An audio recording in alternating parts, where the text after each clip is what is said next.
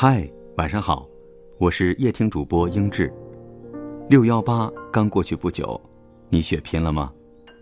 每逢促销，我身边就有很多朋友摩拳擦掌，拿出了批发商的架势。他们说早晚用得上，趁着便宜先囤着吧。可是冷静下来盘算一下，你有没有也买了你本来不需要的东西呢？今天。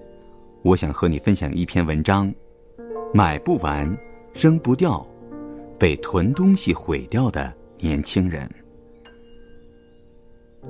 最近，一个朋友搬了新家，去他家暖房。本以为新家应该干净整洁，可一进屋我就傻眼了。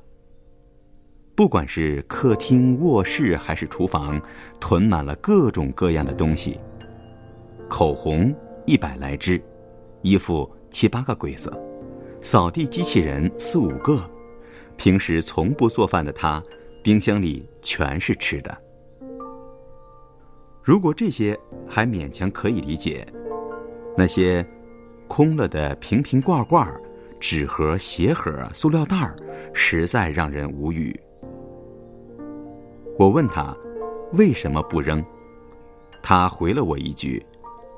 留着，总会有用的。在外人眼里，我这个朋友是个白富美，二十八岁，在一家投资公司做高管，底薪五万，干练飒爽，处理问题毫不拖泥带水。可囤东西这个毛病，怎么也改不了。明明四五年都派不上用场，却依旧不愿承认。自己囤的是垃圾，这种现象还并非个例。有人喜欢囤各种衣服、鞋子的手提袋儿，有人对空瓶子毫无抵抗力，还有人就是爱买，就是爱囤衣服，然后买了也不穿，很多连吊牌都没有摘。还有人十分热衷于囤破烂儿。没用完的笔芯儿，衣服上的吊牌儿莫名其妙成了珍藏。可无论怎么说，都改变不了他们对囤积的执念。曾经在知乎上看过一个网友的困惑：喜欢囤零食，不见得想吃，但是看到满满一箱子，就会很满足。如果一点零食都没有，就会无所适从。其中一个高赞回答这样说：“尽管用不到，但东西囤在那里，带来了心理上的安全感，会让人觉得这东西我不缺。”心理学家马斯洛说：“心理上的安全感是一种。”从恐惧和焦虑中脱离出来的信心、安全和自由的感觉，也就是我们常说的安心。精神上感觉不安的时候，一部分人会通过囤积来获得对周围世界的掌控感。有了这些东西，我就不会在未来的某一时刻手忙脚乱了。囤积的本质是对抗未知的恐慌。而囤积症最可怕的地方就是，拥有太多，你根本不知道自己真正想要的是什么。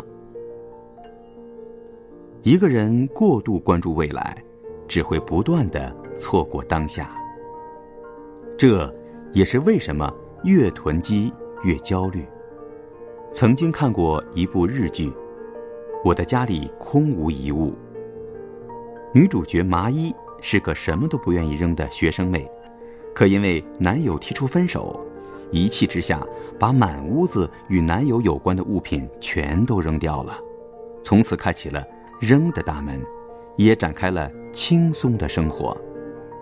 就像剧中所说，物品也好，男人也好，离别的时候，记得最重要的是，干脆，干脆，干脆。毫无用处的东西，干脆的扔掉，怦然心动的东西，从现在就用起来。好的人生，从来不是太复杂。我是英智，祝各位晚安。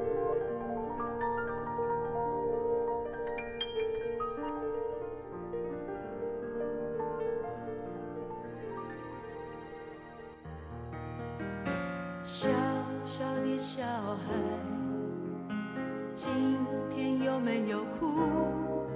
是否朋友都已经离去，留下了带不走的孤独？漂亮的小孩，今天有没有哭？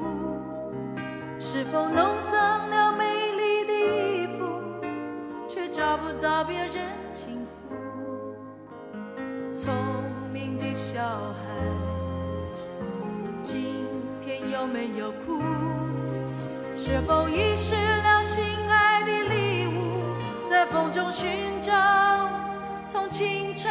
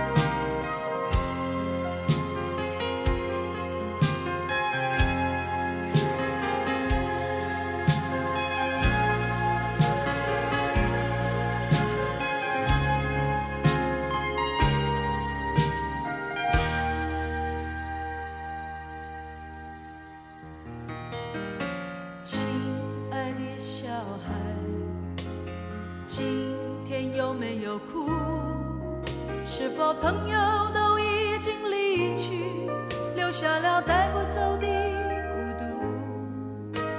亲爱的小孩今天有没有哭？